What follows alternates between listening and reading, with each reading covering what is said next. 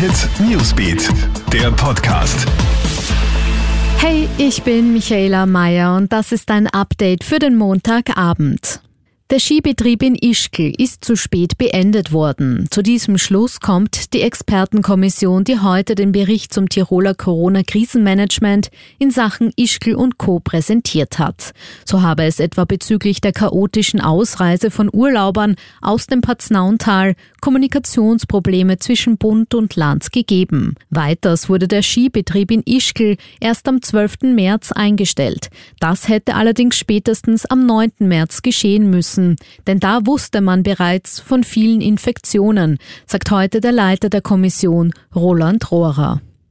Wien hat gewählt. Die SPÖ ist die große Siegerin, ein Debakel fuhr die FPÖ ein. Das genaue Ergebnis der Wienwahl wird aber vermutlich erst morgen nach Auszählung der Briefwahlstimmen vorliegen.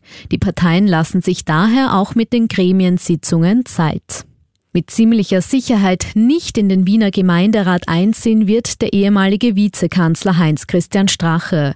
Laut den aktuellen Hochrechnungen ist er mit seiner neuen Partei, dem Team HC Strache, an der 5%-Hürde gescheitert.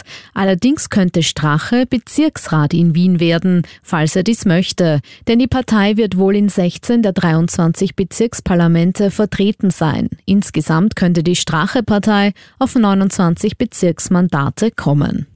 Und die Herbstferien kommen wie geplant. Das sagt heute Bildungsminister Heinz Fassmann und weist damit Spekulationen über eine Verlängerung der Herbstferien zur Verringerung der Corona-Infektionszahlen erneut zurück.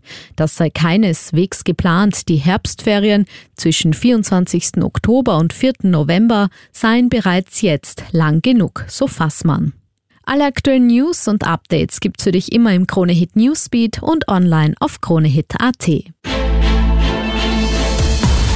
Kronehit Newsbeat, der Podcast.